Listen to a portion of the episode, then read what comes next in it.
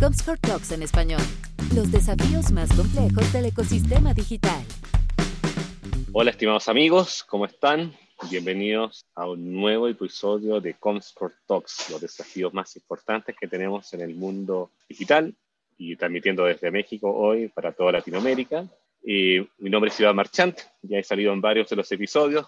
Estoy a cargo, soy vicepresidente de Comscore para Latinoamérica Norte, incluyendo México, Colombia, Perú, Centroamérica y este nuevo episodio, hoy hablaremos de un tema muy apasionante que a mí me encanta también, la educación.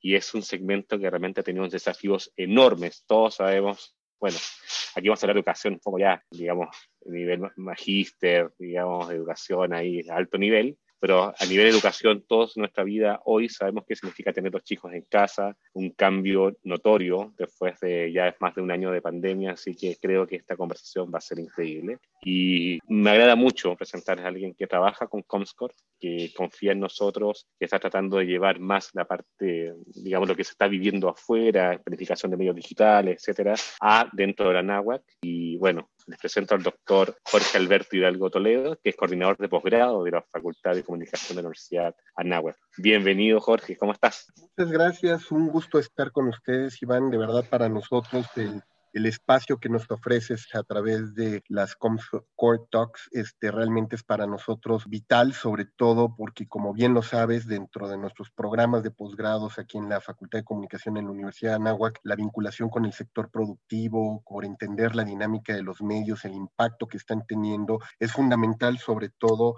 porque hoy que sabemos que los profesionales del mundo de la comunicación, la mercadotecnia, la estrategia, pues necesitan herramientas vitales como las que ustedes les están ofreciendo entonces, el poder estar haciendo este partnership con ustedes, pues es fundamental para pues formar a estos profesionales con una visión muy orientada a lo que el mercado necesita.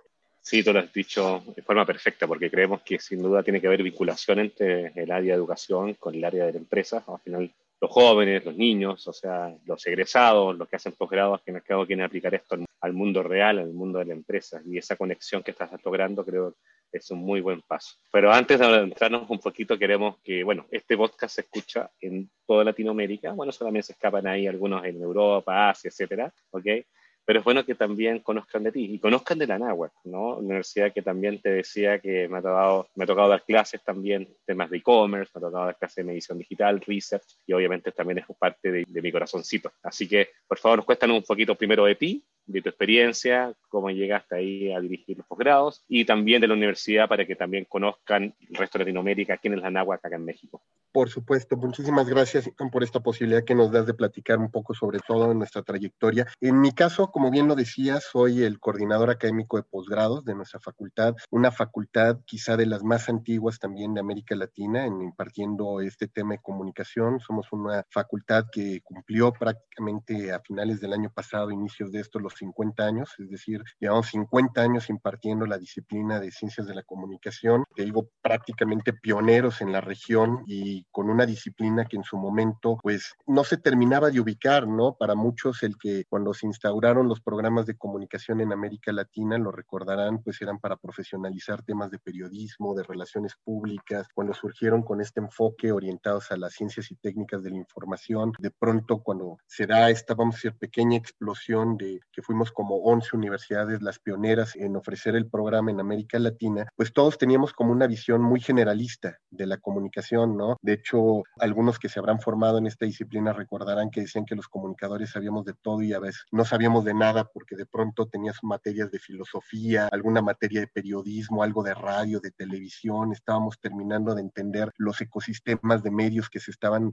consolidando en toda la región, ¿no? La, la televisión, sobre todo, como un medio que estaba naciendo y explotando, no se diga el surgimiento de la televisión satelital en los 60 en el mundo, la televisión por cable, lo que estaba ocurriendo en materia de telecomunicaciones. Entonces, prácticamente el nacimiento de nuestra facultad fue dándose con el desarrollo mediático tanto de México como de toda la región América Latina, y nos permitió ir incorporando una serie de temas que poco a poco hicieron que se cambiara este enfoque generalista que tenía a una visión mucho más especializada. Y ahí es donde te puedo decir que quizá también fuimos de los pioneros en implementar este modelo de especialización, donde ya el que estudiaba comunicación tenía una orientación hacia periodismo, radio, televisión, comunicación organizacional, la parte publicitaria, mercadológica, y así hemos ido surgiendo. Y eso pues nos ha permitido desarrollar dentro de la universidad una serie de programas. Hoy puedes encontrar quizá la mayor oferta de programas de comunicación dentro de una sola facultad en la nuestra, porque tenemos la licenciatura en comunicación con siete especialidades, tenemos la licenciatura en dirección de empresas de entretenimiento, un programa único también en toda la región, ¿no? orientado sobre todo para quienes se mueven no en las industrias mediáticas, sino en esta híbrido entre industrias culturales, industrias de entretenimiento, todo lo que tiene que ver con gestión y desarrollo de eventos masivos corporativos, videojuegos, libros electrónicos, todo lo que tiene que ver con la industria musical y discográfica.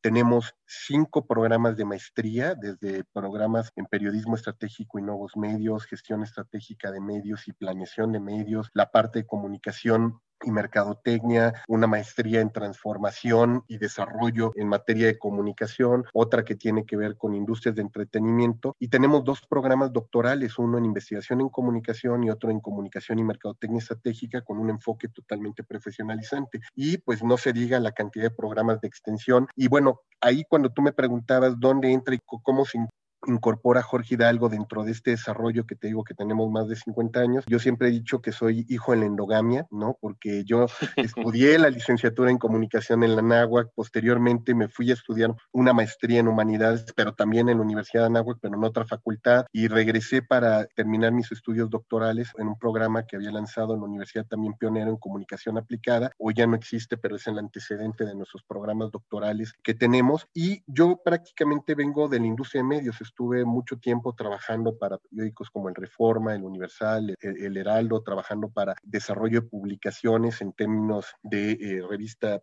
como la revista MD, la revista O, Dio, en la revista Origina como colaborador. Eh, posteriormente me fui metiendo a la parte de la producción y conducción radiofónica, donde estuvimos casi 10 años en Grupo Asir y también en Radio Centro, llevando programas este, al aire en la parte de radio, trabajando para PC en televisión. Y nos tocó también ver el nacimiento y desarrollo de Internet. De hecho, a mí me tocó participar en el primer concurso que lanzó eh, Banamex para el desarrollo de este nuevo medio que era Internet, que se estaba formando, lo cual me permitió meterme sobre toda esta parte de la industria digital empezar a desarrollar sitios, portales, este, sistemas de streaming, sobre todo para radio y televisión por internet. Y eso fue lo que me llevó también a empezarme a especializar en temas de investigación en esta temática, con lo cual, pues en el 2004 lanzamos dentro de la Universidad de Anáhuac un centro de investigación en comunicación aplicada en conjunto con la doctora María Antonita Rebel, en aquel entonces nuestro director de facultad, el doctor Carlos Gómez Palacio y Campos, y ahí fue donde yo me metí a investigar de lleno todo lo que es el tema de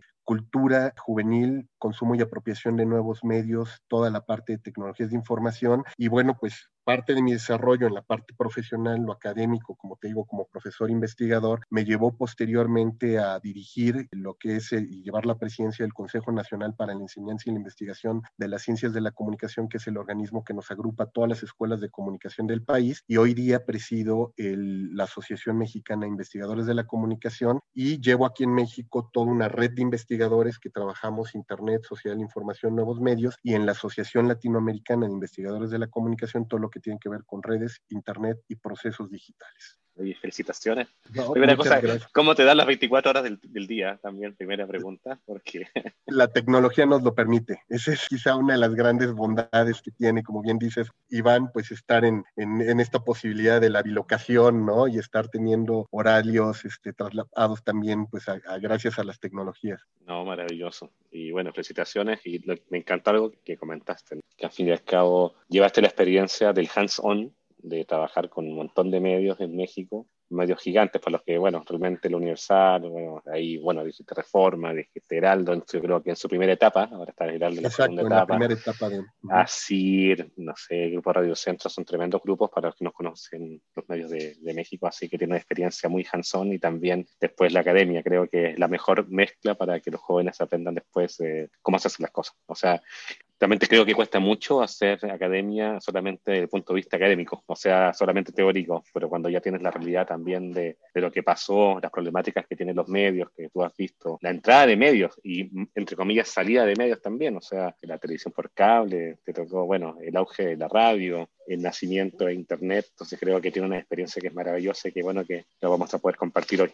Así es, y, como dices, quizá eso es de, pues el plus, ¿no? Ahorita que nos preguntaba sobre la Universidad de Anáhuac, que ese es quizá el gran plus que tenemos, el que una de las preocupaciones es cómo vincularnos permanentemente con este sector, sobre todo porque como bien lo decían ustedes y, lo hemos platicado muchas veces, gran parte de las universidades estuvieron como un buen tiempo en América Latina peleadas con el sector productivo, ¿no? Como que se pensaba que el sector académico no podía tocar a, la industria, no se diga al sector público o al tercer sector, porque era una forma de, prostituirse y nosotros, por el contrario, lo que vimos es que en la medida en que pudiéramos hacer más alianzas con el sector y, y los diversos sectores, podríamos entender sus problemáticas y servir desde la academia como agentes de transformación y cambio social. Sí, 100% de acuerdo.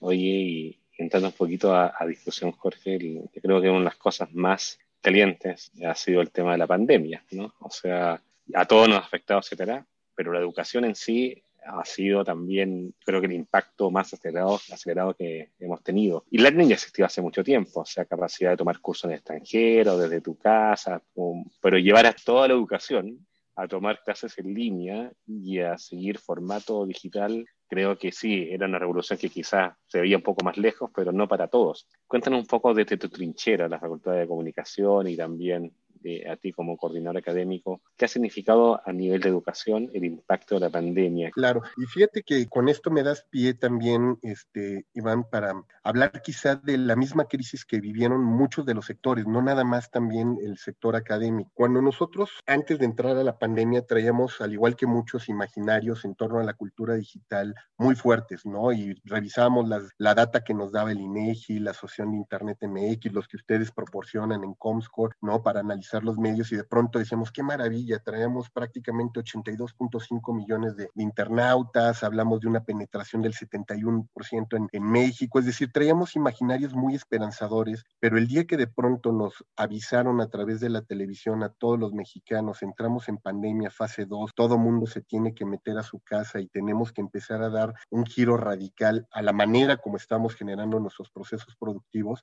creo que allí se evidenciaron grandes fallos estructurales que teníamos dentro de estos imaginarios. ¿Y a qué me refiero con estos fallos imaginarios? Porque de pronto decíamos, oye, 82.5 millones, qué maravilla en un país de prácticamente 120 millones de mexicanos, pues el que el 71% tuviera acceso a Internet, ya sea a través de una tablet, un teléfono, una computadora de escritorio, pues hablaba y esperanzaba mucho. Sin embargo, cuando tú veías esos datos ya con el microscopio, decías, oye, ¿y qué estará haciendo un estado como Chiapas, donde solo tienen el 18.8 de penetración? Y en zona urbana, clase media. ¿Cómo estará Chiapas rural? ¿Cómo estará el Chiapas comunidades originarias? Y eso mismo te lo preguntabas en otros estados, como puede ser Puebla, como puede ser Jalisco, puede ser Nuevo León o toda el área metropolitana, y te dabas cuenta del nivel de exclusión al cual estaban expuestos gran parte de los mexicanos. Y dos, cuando también te das cuenta que gran parte del uso que teníamos y la apropiación de estas tecnologías estaba orientado a consumo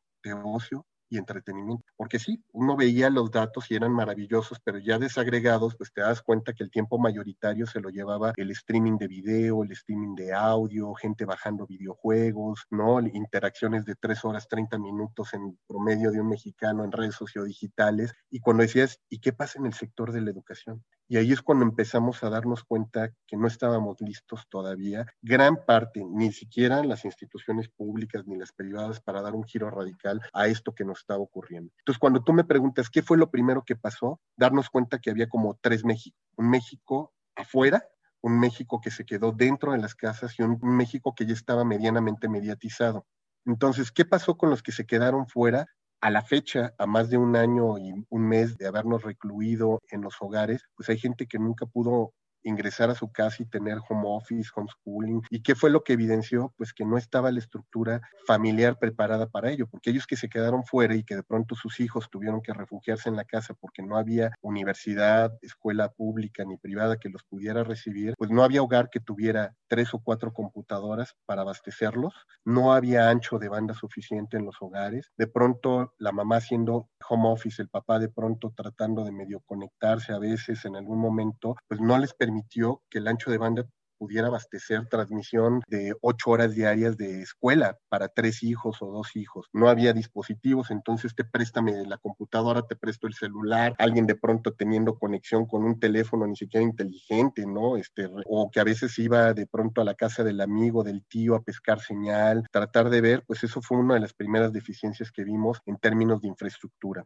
Dos, ¿qué fue lo que nos pasó a muchas universidades que en el momento en que nos dijeron reclusión y a dar la clase, pues sí, había universidades, y lo decimos abiertamente como la nuestra, que tenían dos, tres materias ya establecidas en su programa de manera permanente como clases virtuales, pero la experiencia que se tenía en este tipo de materias, primero era asincrónica. Entonces el alumno la metía cuando quería, tenía que vivir la experiencia de inscribirla, como dices tú, hacerlas en tus tiempos libres y como sea, ibas avanzando y cumplías en cuatro años de tu formación con dos materias de este tipo, un poco pensando en que el futuro iba a ser más o menos como esto, que tú ibas a estar trabajando algún día en alguna empresa, Nestlé, Kraft, ¿no? En Evici, que algún día pues te ibas a tener que actualizar y a las siete que salías de la oficina dices, pues me conecto media hora y hago un curso y, y me sigo capacitando. Pero ¿qué fue la realidad? Es que no fue así. La realidad fue que todos tuvimos que migrar a una pantalla en tiempo real a cubrir ocho horas de clase que tenía un alumno, vamos a decirles, en promedio, y no había dioptría que te lo aguantara. ¿No? Yo hacía el cálculo y decía, a ver, si un alumno de comunicación tiene que estudiar en su plan de estudios en un semestre ocho materias de tres horas cada materia, más tres horas de estudio complementario, son 48 horas que tiene que estar a la semana conectado a una pantalla, divídelo entre cinco días para que más o menos, entonces estamos hablando de casi seis horas al día de estar sin separarte de la pantalla haciendo esto. Entonces la dislocación del tiempo y el espacio fue fatal para muchos de los muchachos, porque imagínate que de pronto decías tres horas y conéctate a la siguiente pantalla y a otra liga, a otra liga, a otra liga, pues terminabas con la espalda, los riñones deshechos, la vista cansada y agotada, en menos de un mes. Pero el problema no fue el tema de la conexión y la infraestructura. El tema tuvo que ver con algo más profundo que era realmente los programas están adaptados en su currículum para poderse digitalizar. Entonces imagínate un profesor que durante 30 años vino impartiendo un modelo por objetivos y de pronto le dijeron migra el modelo por competencias y de repente ahora tienes que hacer flipping classroom, ¿no? Este modelo de clase invertida para enseñar de otra manera, mucho más bien hand-on para los alumnos y además virtualizado, pues el profesor no estaba listo, no tenía la infraestructura, no tenía las herramientas. Entonces, ¿qué nos pasó? Que en menos de una semana vimos cómo la universidad tuvo que implementar más de 100 cursos de actualización urgente para que todo el mundo pudiera migrar, aprovechar esta tecnología, capacitarse, agarrarse de muchas herramientas para poderle hacer frente a la pandemia. Entonces, pero, pero colapsó, ¿tú crees que colapsaron la primera semana? ¿Cómo lo sentiste?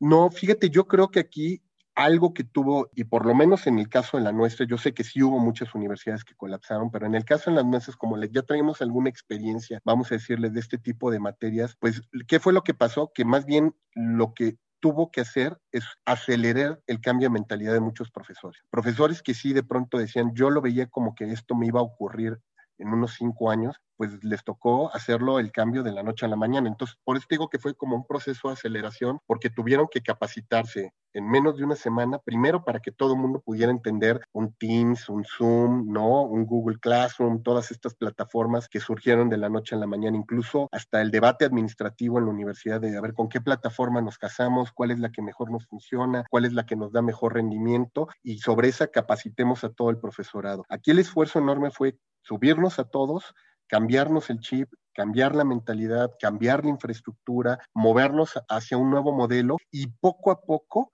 ir también subiendo al alumno en esta lógica. Entonces, el factor de novedad quizá que fue lo que nos agarró en el último cierre de ese trimestre, porque si recuerdas, pues más o menos fue por ahí del 16 de marzo, pues para nosotros nos quedaban después de Semana Santa, casi como menos de un mes para concluir ese semestre. Entonces, pues realmente fue como mucho el factor de novedad. Rápidamente tuvimos que ajustarnos, pensábamos que eso iba a ser momentáneo, que en un mes íbamos a regresar, pero lo que fue prácticamente el verano del año pasado fue capacitación absoluta, subirnos, cambiar el modelo educativo, cambiar toda la estrategia, que todos los programas ya estuvieran totalmente en línea, que las materias prácticas tuvieran sus laboratorios y simuladores en línea para rápidamente hacer frente. Pero yo hoy te puedo decir que esto le ha costado la vida a muchas universidades. Yo te hablo del, caso de nosotros, particularmente con una experiencia, pero nada más calculen que en una región como México, universidades, tanto públicas como privadas, son más de 5.343 que hay en, en el país.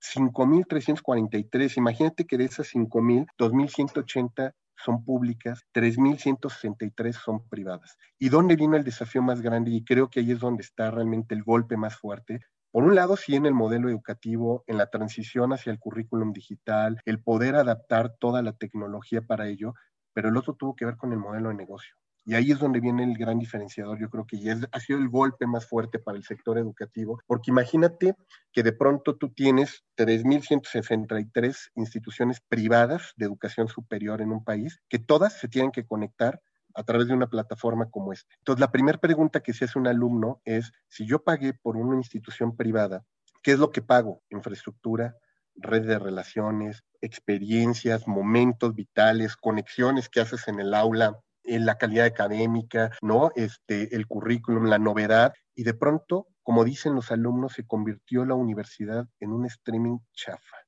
¿No? Que era la expresión que utilizaban ellos para referirse y decir, oye, de verdad es mucho mejor que yo ahorita me meta a un Coursera, a un este, edX, ¿no? A buscar un curso de capacitación y actualización. Y eso, ¿a qué llevó a muchas instituciones? A deserción. Muchos estudiantes de pronto en el segundo semestre del año pasado y parte de, de lo que ha sido este, en universidades dijeron, yo prefiero hacer una pausa primero porque ahorita la condición académica no me está permitiendo tener educación aparentemente de calidad, porque no todas se subieron al mismo ritmo, a la misma velocidad y con la misma calidad. Entonces, uno, deserción académica. Dos, de pronto decían, la crisis económica en el país. Voy a tener que de pronto dejar a lo mejor una universidad de un nivel premium y bajarme uno, dos o tres escalones si quiero seguir estudiando, porque la economía familiar no nos permite ahorita mantener el ritmo y el nivel de vida que estábamos teniendo por la crisis que se estaba dando. Entonces, imagínate en qué situación pone a estas 3.163 universidades que de pronto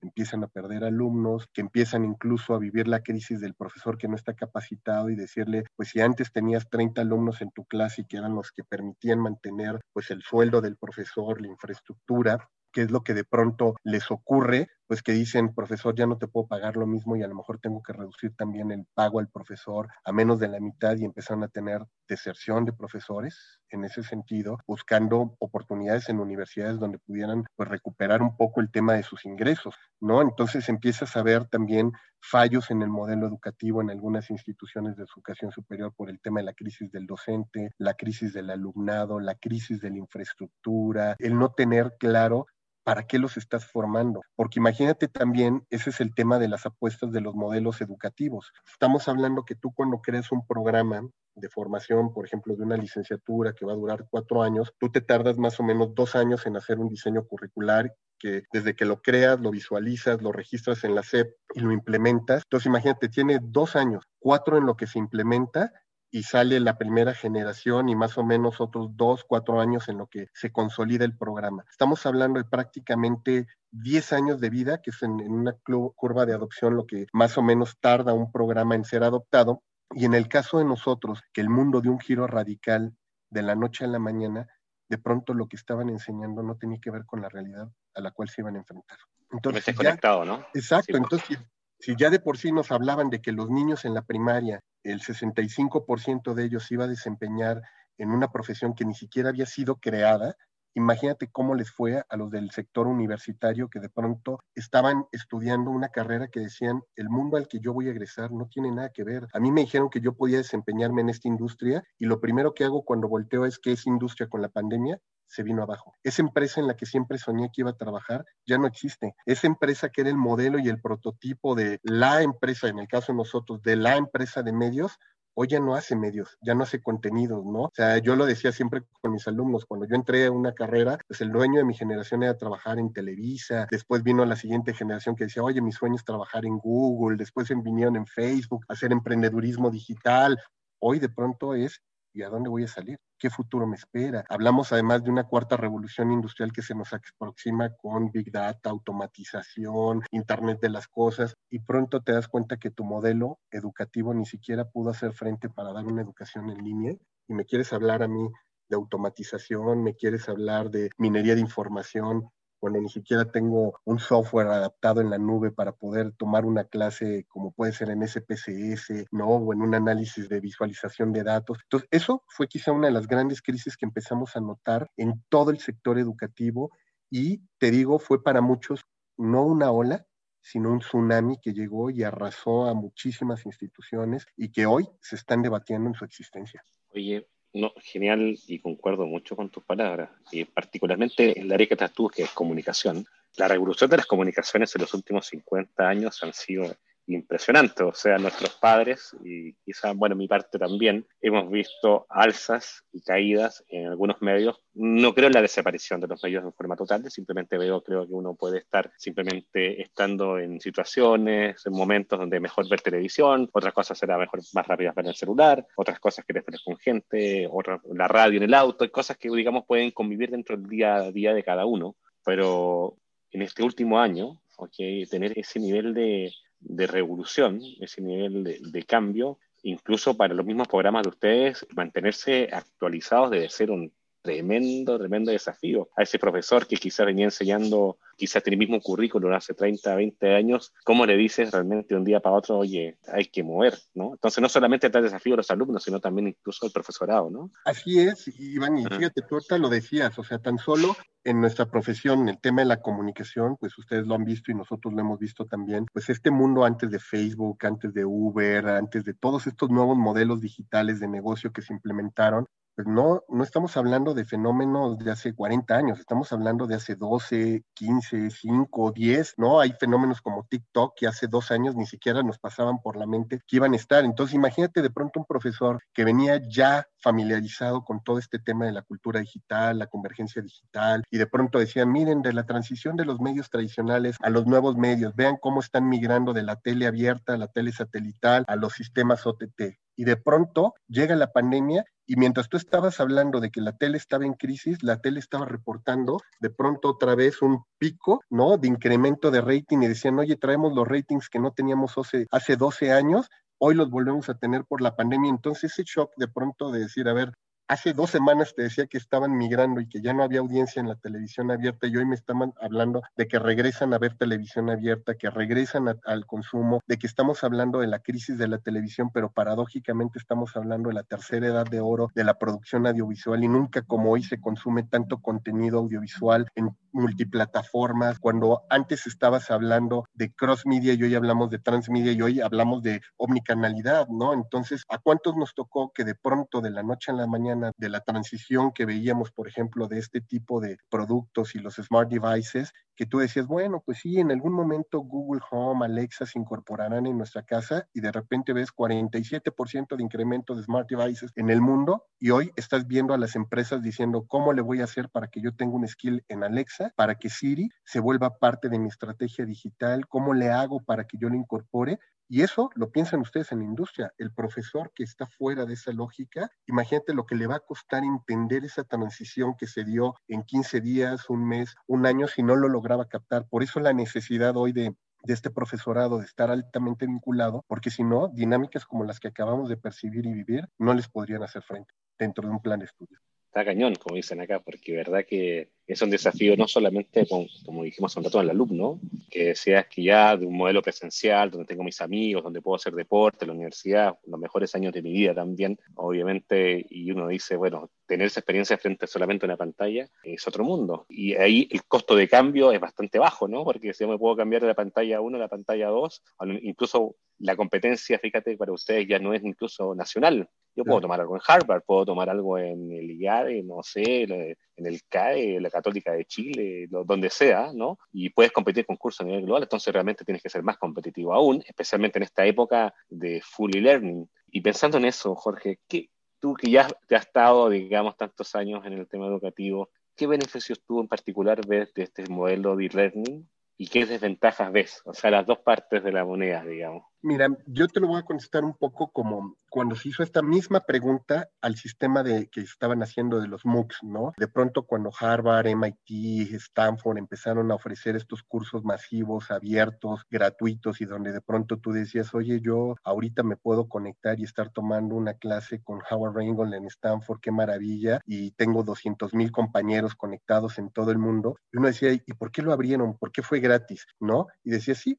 hay una maravilla, puedes estar con 200 mil personas tomando el curso gratuito, pero ¿cuál va a ser la diferencia de un estudiante que lo tomó el MOOC en masivo al que lo tomó de manera presencial? Dicen, pues sí, la diferencia fue que tu compañero de clase en un aula en Stanford, pues puede ser el próximo presidente, director de una empresa, seguramente va a ser hasta presidente de una nación podría ser, y eso tú pagabas por esa experiencia y era el diferencial, ¿no? Aunque tú tuvieras el mismo título en papel de Stanford en una clase con este alumno, pues no era lo mismo la experiencia como lo dices. Entonces, ¿qué perdimos? Todos estos valores agregados este valor agregado de la experiencia, la red de relaciones, hoy, ¿qué es lo que nos ha pasado a muchos profesores? Estamos a una semana de terminar el semestre y no sabes quién es tu alumno. O sea, yo no he conocido alumnos porque he visto en un Zoom la pantalla negra que me aparece nada más con el nickname con el cual se conecta el alumno, porque el alumno en esta condición multitasking toma la clase, pero también está resolviendo la otra tarea que le dejaron. A lo mejor de pronto no quiere que estés invadiendo su espacio no solamente privado, sino íntimo, porque está tomando la clase desde su habitación, a lo mejor hasta desde la cama le está tomando. Entonces, esta invasión del espacio íntimo, ¿no? El llegar y meterte hasta el corazón de los hogares, transgredir los horarios y estar haciendo, pues hizo que se perdieran experiencias como lo puede ser el tema del contacto, el tema de las relaciones, el tema de la experiencia vital. Obviamente, ¿qué te permitió? Y que es donde ganamos quizá muchos de los programas, es que hoy como nunca, por ejemplo, esta experiencia internacional y multicultural la tenemos. Yo hoy te puedo decir en mi doctorado que había estado cerrado para solamente población nacional, hoy yo tengo alumnos de Ecuador, de Granada, tengo alumnos ¿no? que están estudiando, que nunca se hubieran podido dar la posibilidad de estudiar con mexicanos o gente de aquí del interior de la República en un mismo programa. Entonces, hoy lo tengo, gané esto, pero ¿qué fue lo que perdí? Que mis alumnos me están diciendo, ¿y cuándo regresamos por lo menos para conocernos? ¿No? Aunque sea una semana, pero que podamos ir y saber quién es ese que está del otro lado de la pantalla, que pueda vivir la experiencia y saber que si pago por tu universidad, ese valor agregado que siempre me prometiste se cumple porque si no, entonces vas a tener que modificar tu modelo de negocio para decir, pues perdiste la experiencia física, pero te lo cambio por otro tipo de, de experiencias. Entonces nos ha obligado a reinventarnos, ¿no?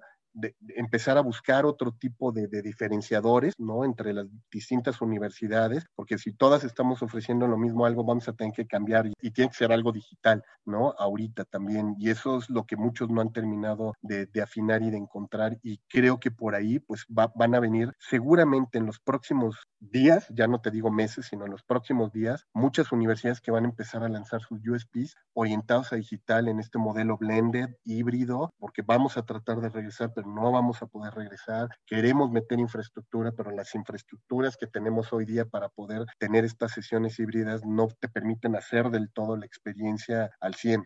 No, es súper interesante. Incluso, como tú viniste mirando para adelante, ¿qué, ¿cuál será el modelo, no? ¿Cuál será el modelo correcto? O sea, yo también, insisto, dentro de mis compañeros de universidad, hay unos que están en todo el mundo, trabajando en Chile y gente muy exitosa y nos tocó vivir 100% esta experiencia física, ¿no?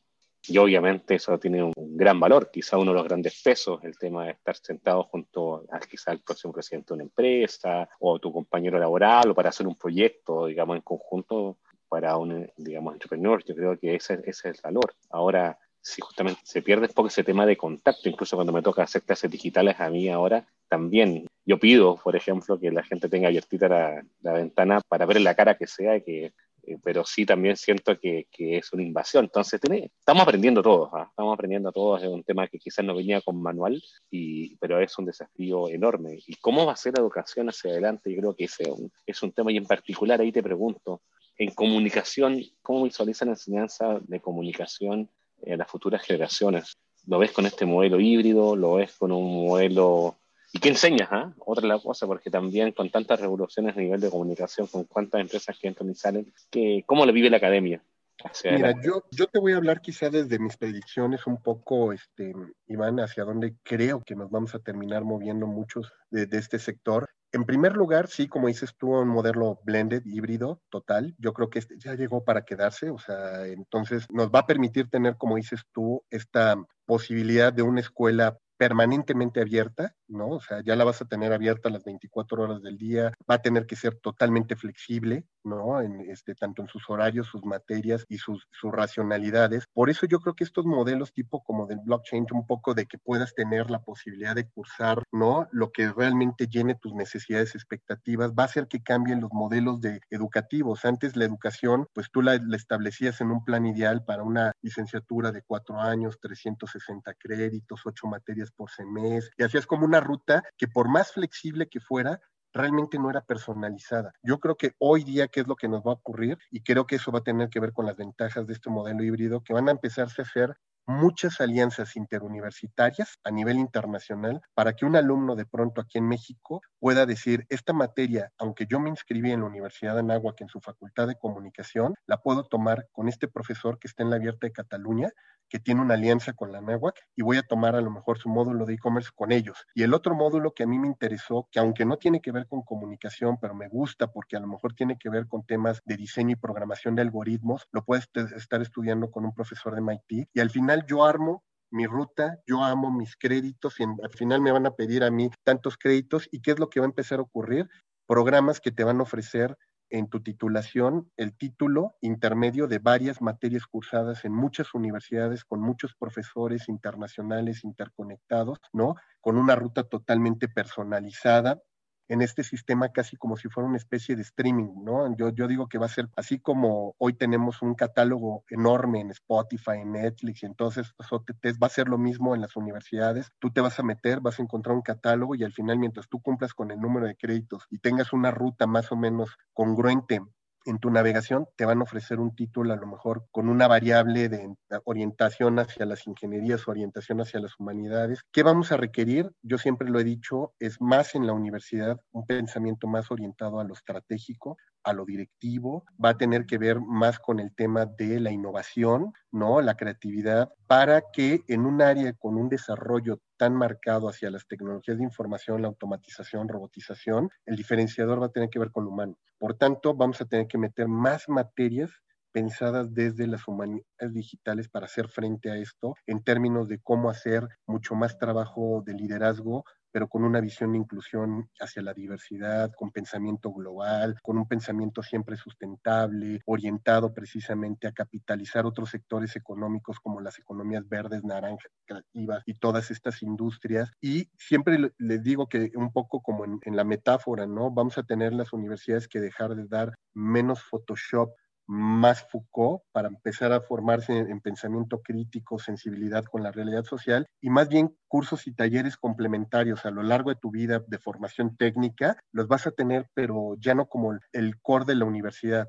Hoy muchas de las universidades se han preocupado demasiado por tecnificar su formación y descuidamos esta parte estratégica, ¿no? Y de visión macro que requieren los distintos sectores. Entonces creo que por ahí va a tener que venir, pero esto también va a implicar modificar muchas lógicas, por ejemplo, temas como incluso la seguridad en línea para los alumnos. Hoy que hemos tenido Zoom bombings, ¿no? De pronto dentro de las clases, un niño de primaria que tristemente tuvo su primera experiencia en línea y paradójicamente en la primera experiencia en una clase en primaria se filtró pornografía y dices, eso no podría ser, ¿no? ¿Cómo puede una universidad no tener controlados esos tipos de sistemas de seguridad o que un chico se pueda sentir que sus datos están protegidos y no los va a extraer una de estas compañías de pronto para andarles vendiendo publicidad relacional o peor, modificar sus hábitos de consumo y, modelizar sus estándares. Esos son como diálogos que vamos a tener que tener la, educación con los que nos proveen de plataformas e infraestructuras para garantizar seguridad ¿no? Y mucho más protección de la data personal de los estudiantes.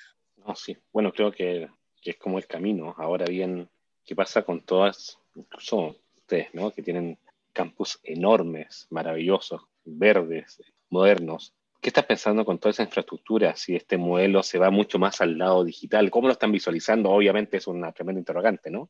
Sí, yo creo que tiene que ver un poco con el racional de la experiencia y el momento. Es decir, la universidad en su estructura física va a tener que tener un cambio de su racionalidad de operación. Es decir, yo ya no voy a ofrecer el campus universitario para ir a estudiar, sino para tener experiencias de otro tipo. Y muy probablemente las experiencias de otro tipo van a ser con quién te puedo vincular. Y entonces ya un aula ya no es para ir a aprender, sino para ir a hacer networking, ¿no? Y específicamente tengo que diseñar más espacios de networking, más espacios de coworking, ¿no? Voy a tener que convertir más bien a lo mejor las áreas en laboratorios, diseño de proyectos, ¿no? Y empezar a traer mucho más esa lógica. Y para eso te digo, es un cambio total de racionalidad, porque pues eh, yo siempre les decía, cuando iban a, una facultad como la nuestra, pues un factor de venta para un coordinador de carrera siempre era poder recibir al, candidato, a los padres del candidato, y a dónde lo llevabas en primer lugar, pues a tus laboratorios de tele, a los laboratorios de tele, de radio, de digital, porque impresionaban. Un alumno que llegaba y decía, este va a ser mi estudio de televisión, aquí es donde voy a poder programar, aquí es donde voy a poder,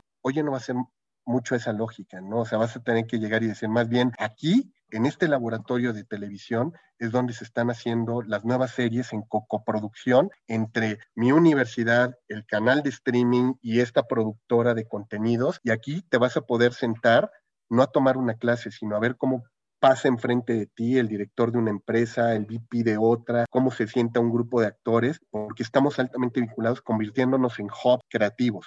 ¿No? Y creo que va a ir más hacia ese tipo de experiencia donde va a tener que reformularse la idea de la universidad. Me encanta, porque al fin y al cabo ahí está el valor, o sea, el valor está la experiencia, en las conexiones de las personas, etcétera, y ahí, claro, el tener un lugar, digamos, con esos niveles de, digamos, de tecnología para hacer el hands-on, para hacer comunidad, para generar, digamos, conexiones, creo que tiene un sentido lógico. Entonces, está, está increíble. Qué buena visión, Jorge. Oye, también te quería preguntar desde el punto de vista de la, de la academia, de lo que ustedes ven. ¿Qué diagnóstico ves, si quieres en México, nos vamos a concentrar acá, de la evolución de los medios? ¿Cómo ves a este mundo digital, donde, bueno, yo tengo ADN digital, pero digital lo aprendí ir a la universidad porque realmente antes ni siquiera había internet, así que me tocó en el camino. Ya hay un montón de nativos digitales, tus alumnos, la mayoría deben ser nativos digitales. ¿Cómo ves esta revolución de los medios digitales frente a lo que, lo que los medios tradicionales? ¿Y qué ves hacia, hacia futuro? Mira, ¿qué es lo que vemos? Primero, sí, como decías tú, una transición muy fuerte a la multiconvergencia, ¿no? Es decir, de hecho es más, en eh, sectores como el, el, sector de la prensa, ¿no? Que de pronto muchos críticos decían, ha muerto el periódico, y yo siempre les digo, paradójicamente hoy creo que está más vivo que nunca. Lo que pasa es que no hemos cambiado nuestra racionalidad para entender que el periódico ya no es un formato impreso, ya no es un tabloide que puedes llegar y recibir en tu casa. O sea, lo que cambia quizá es la interfaz en la que cuál lo vas a estar desplazando y consumiendo. Sin embargo, hoy el sector, por ejemplo, de la prensa, lo vimos, está más vivo que nunca. Cuando yo analizaba los datos que ustedes nos proporcionaban como Comscore, yo decía, ¿quién es uno de los sectores que más invierte en, en comunicación digital y publicidad digital? Eran medios invirtiendo en medios. ¿No? Veías al Universal invirtiendo en, en, campañas digitales para llegar y traer tráfico. Entonces, a lo mejor estos 200, 380 mil suscriptores que podía traer un periódico en su formato impreso, pues hoy te hablan de millones de views al mes, pero que también hace que se dé una, vamos a hacer una nueva geografía y geopolítica de la información, porque antes sí veías que la concentración mediática estaba muy, muy establecida a lo mejor en, Monterrey, Guadalajara, Ciudad de México, por ahí a lo mejor alguien en Querétaro y en Yucatán podría decirnos que empezaba a verse. Hoy, ¿dónde lo ves? En el garage de una casa. O sea, ahí cuando de repente analizas fenómenos como los youtubers, los instagramers, ¿no? Y te dices, oye, ¿cómo puede ser que un escorpión dorado pueda traer 11 millones de views en un solo video post y esos no los trae muy probablemente en audiencia ni una Carmen Aristegui ni un Joaquín López Dóriga, que son anchorsman de, de un sistema de medios tradicional? ¿Cómo lo hicieron? Pues con otro tipo de estrategia. Entonces, ¿qué creo que estamos viendo? Sí, una movilidad hacia la multipantalla, como decíamos, a tener esta lógica de canalidad, pero tiene que ver también más con un pensamiento estratégico digital. Y yo creo que ahí es donde nos está faltando formar más gente. Yo siempre les digo que no necesitamos operadores, sino necesitamos estrategas digitales, ¿no? Gente que pueda tener una visión macro de que cuando haces minería de datos, ¿no? Aprovechando todas las herramientas que hoy se nos ofrecen, podamos nosotros no ver ceros y unos, sino ver patrones, ver personas, poder generar modelos predictivos y a partir de esos generación de modelos predictivos generar experiencias más especializadas para consumidores más activos, más ávidos y más necesitados de este tipo de interacción. Entonces, ¿qué es lo que vamos a ver? El boom de, de medios especializados en micronichos y nanoaudiencias. Mucho más boom de comunidades de significación, de fandoms perfectamente bien identificados alrededor de ciertos contenidos muy particulares y empresas que sepan hablarle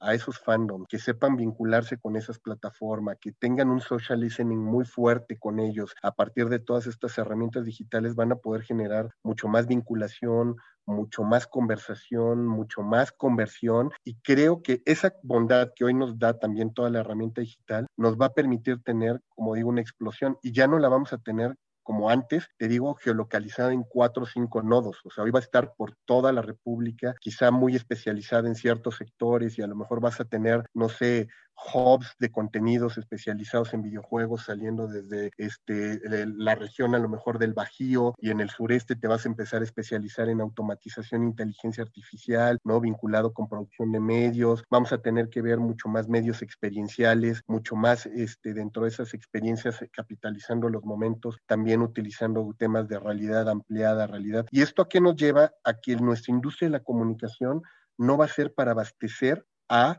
empresas de medios. Es decir, hoy se va a acercar con nosotros un Nike, se va a acercar un Coca-Cola, se va a acercar un, un y te va a decir, oye, yo quiero convertirme en generador de contenidos para mantener viva mis comunidades, aunque yo me dedique a la industria de refrescos. ¿No? Y ellos van a generar estaciones de radio, van a empezar a generar canales de streaming, van a empezar a generar mucho contenido digital y vamos a necesitar cada vez más expertos en ese tipo, en producción de contenidos, estrategas de contenidos, analíticos de contenidos, ¿no? Y que puedan generar experiencias todavía mucho más ricas sin hablar de industria de medios, pero generando medios para todas estas industrias ahora.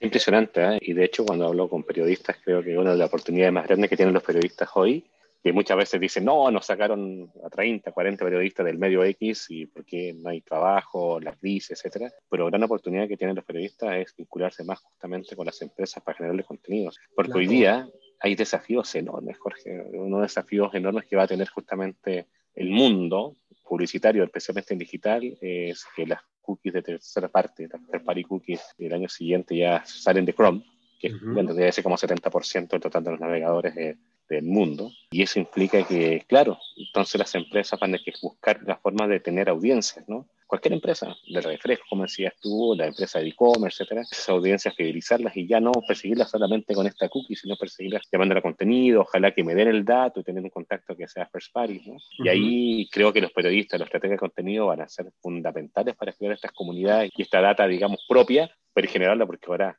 sin esas third party cookies, creo que se viene un desafío muy bonito. Y ahí los periodistas tienen una gran oportunidad de negocio. Claro, y tú le estás hablando incluso ahorita, vamos a decirles, desde el sector productivo, pero imagínate también toda la oportunidad que se nos viene para trabajar temas de, del sector público, todo lo que tiene que ver con la parte de, de gobernanza y, y, gobierno digital que se va a tener que ver, vinculación de los distintos sectores, vamos a decirles, públicos hacia allá y todo lo que es el tercer sector. Hoy nosotros, por ejemplo, en nuestro programa de periodismo estratégico y nuevos medios, yo siempre les digo, nosotros no formamos periodistas, formamos estrategas de la información que van a trabajar muy probablemente hasta con una ONG y se va a acercar de pronto a lo mejor, ¿qué te gusta? Una ONG especializada en temas de migración y les va a pedir a expertos en comunicación en decir cómo podemos hacer emprendedurismo social en comunicación para resolver temas de migración, para resolver temas de violencia, para resolver temas de desigualdad social. ¿Por qué? Porque si nosotros no cambiamos temas como los que acabamos de decir que dañan el tejido social, vamos a tener una crisis muy fuerte en los próximos años en todo el planeta. Entonces, esto me hace pensar un poco como en estas empresas que de pronto decían,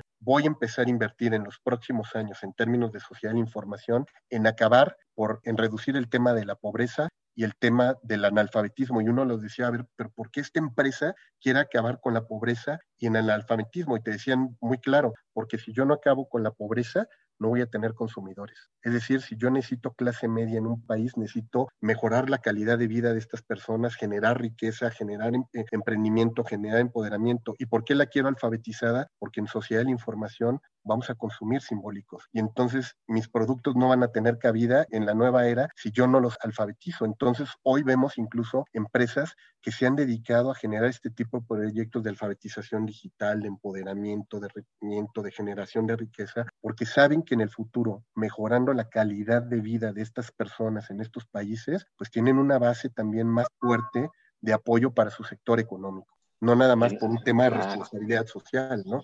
Y la educación obviamente es, es principal, ¿no? Ahí ustedes tienen una cabida enorme, ¿no? De cómo hacer, cómo interpretar estos tiempos, cómo interpretar las necesidades de la gente hacia adelante para que haya gente que sea útil, que cree negocios, gente que sea apta, digamos, para los desafíos que vienen de crear un mejor México. Así que bueno, es alucinante lo que ustedes hacen, es genial. y fíjate, yo te que lo decías, o sea, me quedaba pensando un poco, por ejemplo, en empresas del sector de, de, vinos y licores, ¿no? Con los cuales me tocó trabajar hace ya tiempo en una cátedra de investigación que teníamos este, muy interesante sobre consumo responsable. ¿Qué era lo que nos interesaba a nosotros? Generar consumidores responsables, porque era mejor tener a un consumidor informado, que fuera responsable en su consumo en el tema de vinos, licores, a tener una persona que el día de mañana por una imprudencia tuviera un accidente y lo perdieras, ¿no? Entonces yo prefiero que el día de mañana tener gente bien formada, alfabetizada en mi producto, en mi servicio, en mis contenidos y que a lo largo de, de, la vida lo pueda acompañar, ser yo una, una empresa que de alguna manera sea parte de su vida a tener alguien que de manera de consumo irresponsable, impulsivo, lo tenga un fin de semana y lo pierda después por años. Y yo creo que ese racional lo tienen ya hoy más muchas de las empresas. ¿Cómo le puedo hacer para que yo, que a lo mejor me dedico al sector inmobiliario y que antes les vendía solamente una casa una vez en su vida, hoy los pueda tener fieles a mi marca, a mi compañía y se vuelvan incluso profetas de mi marca, ¿no? Y que vayan haciendo apostolado, ayudándome a vender. ¿Y eso cómo se llama? Escuchándolos, acompañándolos, sirviéndolos y sirviendo por vida. Entonces creo que muchas de las compañías hoy están teniendo también que cambiar esa racional para irse fidelizando ellos a sus audiencias y no al revés, ¿no? Como los pensábamos que antes el cliente era el consumidor el que tenía que este, subirse y fidelizarnos a nosotros. Hoy como que la mentalidad es a la inversa. Yo cómo me voy a volver parte de la vida de esta, de esta persona para que no, no me suelte. No, está, está maravilloso. De verdad que tienes mucha razón. Oye, Jorge, ya llevamos casi una hora hablando y siempre preguntamos, ¿no? Cuando, digamos, estamos como a finalizar el, el podcast, es ¿qué, ¿cuál es el desafío más importante que tú visualizas dentro de la NAWA, lo que estás haciendo para los próximos 12 meses? Pensemos en estos próximos 12 meses, quizás nos quedará X meses de pandemia, ok, Dios mediante. Y, ¿Qué es lo que más te está apasionando, qué está ocurriendo hoy para ese mañana? Mira, yo creo que lo más apasionante y tendrá que ver quizá con cambiar la mirada del hoy a un futuro permanente. O sea, yo creo que como institución vamos a tener que aprender a, a, construir desde el futuro, ¿no? Y no para el futuro. O sea, tenemos que construir desde el futuro para no llegar tarde. Y creo que ese es el más grande de los desafíos, no solamente de nosotros, sino de muchos de los sectores que a veces en este tema de, de la apropiación, ¿no? De la innovación, siempre como que queremos ir viendo qué hacen los que toman el primer paso. Y yo creo que el problema de muchos es que llegamos tarde y hoy ya no nos podemos dar el lujo de llegar tarde. Hoy tenemos que llegar y decir, fui de los primeros, aunque me equivoque, pero lo adoptamos, aprendimos y nuestro aprendizaje tiene que ser más acelerado, ¿no? Más consecuente también con este cambio que se está dando en el mundo y más sensibles también con el mundo. O sea, yo creo que nos ha faltado a muchas instituciones ser sensibles, no con el cambio de nuestro sector, sino con el cambio mundial que se está dando para poder entender dónde vamos a encajar, desde dónde queremos encajar, desde dónde va a venir nuestra propuesta de valor y desde ya, desde ayer, haberla implementado para que cuando nos toque llegar, seamos quizá los pioneros en hacerlo. No, está, tremenda misión. Y Jorge, bueno, de verdad que hoy he aprendido mucho y justamente como te decía, me toca ser profesor de, he sido la NAHUAC, varias universidades también en México y otros países también, y creo que el tema de educación es alucinante. La misión que tiene es enorme porque estamos preparando los chicos para el futuro, ¿no? Para y según lo preparemos hoy día, ellos tendrán que revisar o decidir cómo va a ser el mundo hacia adelante y eso creo que es una tremenda responsabilidad. Y creo, bueno, en ustedes como instituciones como la tuya, creo que hace un papel muy loable a los que no conocen, la NAWAC tiene una tradición enorme, un posicionamiento maravilloso, campos que son maravillosos, que espero poder dar clases presenciales algún día nuevamente por allá, en el norte en el sur, al menos que son las que yo he tenido ahí más contacto y, y sin duda la misión de la educación y todos los desafíos que tiene, creo que nos abre un montón de oportunidades también. Hay desafíos, sí, hay un montón de desafíos y, y qué bueno que la NAWAC lo ha podido surfear en aprendizaje, corriendo, eh, ayudando a los profesores a que se pongan, digamos, la camiseta del cambio. Y bueno, los alumnos quizás más digitalizados, quizás ha sido un poquito más, digamos, más fácil, pero también tú hablabas del cansancio, el hartazgo, no por ver los compañeros, creo que para los jóvenes la pandemia también ha sido terrible. Así que sí, están jugando en un, en un tablero de ajedrez, bueno, que creo que es maravilloso y creo que aún no es nada dicho, confío mucho en el learning, creo que digital también que haya podido permitir la continuación, ¿no? Porque una, imagínate la, la pandemia de 1918, 19, 16, sin digital, oye, pobre gente, o sea, ni siquiera había TV, o sea, nada. Entonces realmente igual somos dentro de lo, lo, duro y sabiendo que hay muchos Méxicos, como tú dijiste hace un rato, hay demasiados Méxicos, hay México que tienen comodidades, hay México rurales, México con conexión, pero sabiendo que estos Méxicos son todos distintos, pero hay opción igual de que pueda seguir estudiando de alguna forma, con dificultad y todo, pero está la opción. Claro. Cosa que antes no tuvieron, ¿no?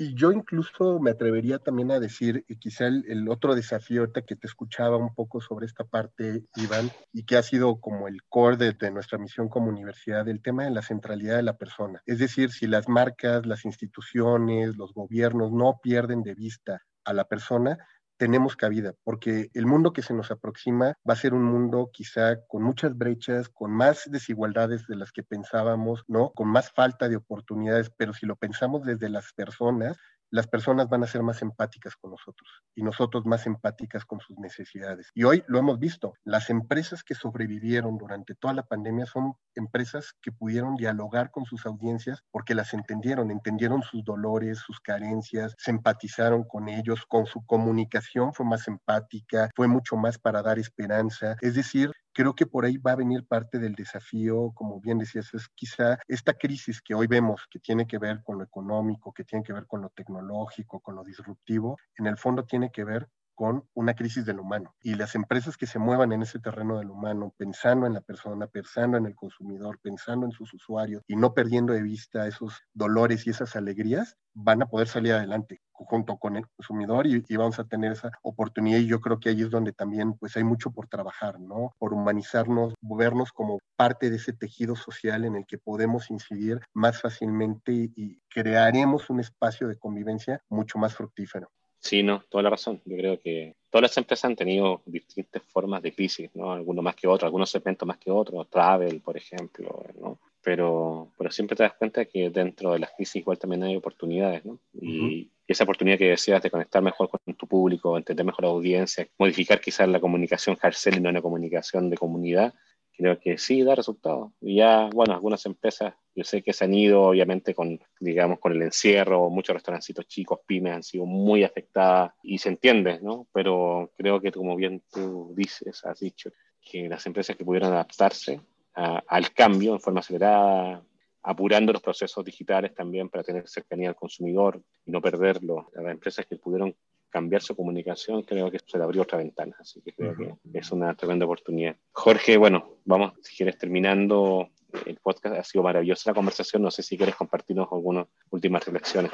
Pues sobre todo, más que nada, esta parte, Iván, de, de hacernos ver que todos estamos, como bien dicen, en el mismo barco, no todos con las mismas oportunidades, pero sí todos podríamos empezar a remar parejo. Y yo creo que estas vinculaciones que hoy, por ejemplo, tenemos nosotros con ustedes o que ustedes tienen con muchos de los sectores, les apoyan para remar parejo. ¿no? Estos espacios que de pronto surgieron, nadie hubiera imaginado, ¿no? Que un día, el día de mañana, Comscore estuviera haciendo procesos de capacitación, actualización, de diálogo, de vinculación. Y hoy Comscore lo entendió muy bien y dijo, yo tengo que hablar con mi gente, seas mi cliente o no seas mi cliente, estés en mi industria o no tengas en mi industria, tenemos algo que compartir, algo que desde lo cual nos tenemos que nutrir. Y va a ser mucho la lógica del mañana, ¿no? Gente que se va a vincular con gente, generando nuevas comunidades, nuevos espacios, nuevas interlocuciones, y ahí es donde creo que nos gustaría mucho estar, ¿no? Participando en esas redes, participando en esos espacios, y yo por eso les agradezco mucho la oportunidad que nos dan a nosotros hoy ahí en, en los Comfort Talks para que la NAWAC hoy pueda compartir su visión, parte de su proyecto formativo, ¿no? Y siempre abiertos pues para dialogar con todos los que de alguna manera se quieran subir junto con nosotros en este proceso de transformación social. No, bueno, leíste muy bien el, mensaje, Jorge. De hecho, nosotros somos empresa de investigación y en este proceso de aprendizaje de cómo conectábamos con las audiencias trabajando en casa, Rodrigo, que tú también conociste, Rodrigo Cerón de, de marketing y otros compañeros de, de Comscore dijeron, bueno, una opción es tratar de compartir las experiencias y cómo la estamos sufriendo, cómo la estamos viviendo en las pandemias, y salió la idea de crear este Comscore Talk, que este es el número 29, imagínate. Y el año pasado dijimos, vamos a grabar 8, a ver cómo va. vamos a ser 29 y simplemente porque siempre la gente creo que tiene algo que compartir. Lo que tú has compartido hoy le va a servir a otra universidad, a otro colegio, y va a inspirar gente en Latinoamérica, en otros países también, para decir que sí se puede hacer negocio ayudando, que creo que es un tema, es un tema que creo que es básico. Eh, eh, las empresas que realmente han logrado darse la mano y ayudando a sus clientes, a sus proveedores, a sus usuarios, a seguir operando, a seguir funcionando, creo que son empresas que van a, que cuando la crisis ya baje en una forma realmente ya fuerte, van a decir, con esta empresa quiero seguir trabajando toda mi vida y creo que hay una oportunidad. Así, que Gracias Jorge por el tiempo, verdad que aprendí mucho, fue un gusto conversar, qué bueno que estés trabajando con nosotros, nosotros encantadísimos también de trabajar con ustedes, encantadísimos de que gente que esté estudiando con ustedes los posgrados pueda tener acceso a Comscore, acceso a las certificaciones. Y espero que eso siga y siga y siga porque sé que esta gente también cuando tenga estos nuevos skills o estos skills, digamos, aumentados también, yo sé que van a ser un apoyo también para sus carreras, así que nosotros felices de estar apoyando en eso. No, pues nosotros también muy agradecidos y bueno, pues también les hacemos la invitación pues para que conozcan nuestros proyectos, nuestros programas y también nosotros, al igual que ustedes, pues hace más de un año iniciamos un proyecto también de, de generar estos webinars, nosotros ahorita llevamos por casi el 60, en el número 60 de los webinars todos los lunes a las 4 de la tarde, ahí tenemos este espacios, ojalá próximamente nos acompañen ustedes, Iván, ya hemos tenido tenido Adrián en su momento también dando alguno con nosotros, para hablando con toda la comunidad de Anáhuac, pero como decimos nosotros, nosotros no hablamos para solamente para nuestra comunidad, sino al igual que ustedes, para todo el que le pueda servir lo que nosotros estamos compartiendo y que al final, si nosotros compartimos, vamos a crecer juntos. Maravilloso y verdad que ese debe ser un poco la visión, porque tenemos que crecer de la mano, especialmente en crisis, hay que seguir de la mano. Bueno, Jorge, gracias a ti por tu tiempo, simpatía, explicación, tiempo de nuevo, porque yo sé que eres una persona muy ocupada y, y, verdad que ya dijiste todo lo que estabas haciendo en paralelo con todo lo que estás haciendo en las carreras dentro de comunicación de posgrado. Te agradezco sinceramente que haya aceptado tener este Comsource Talks y agradezco también a toda la gente que, que lo está escuchando, que lo comparta, porque simplemente con esto es la forma de entender un poco este mundo nuevo y creo que la visión de todas las personas que hemos conversado en estos Comsource Talks dan valor para que uno aprenda un escalón más, un escalón más y salir juntos de, de esta crisis. Así que un gran abrazo, Jorge. Cuídate Igualmente mucho. para ti, Iván, para todas las personas que nos están sintonizando. Gracias y que tengan un excelente día. Gracias a todos, que estén bien. Comscore Talks en español. Los desafíos más complejos del ecosistema digital.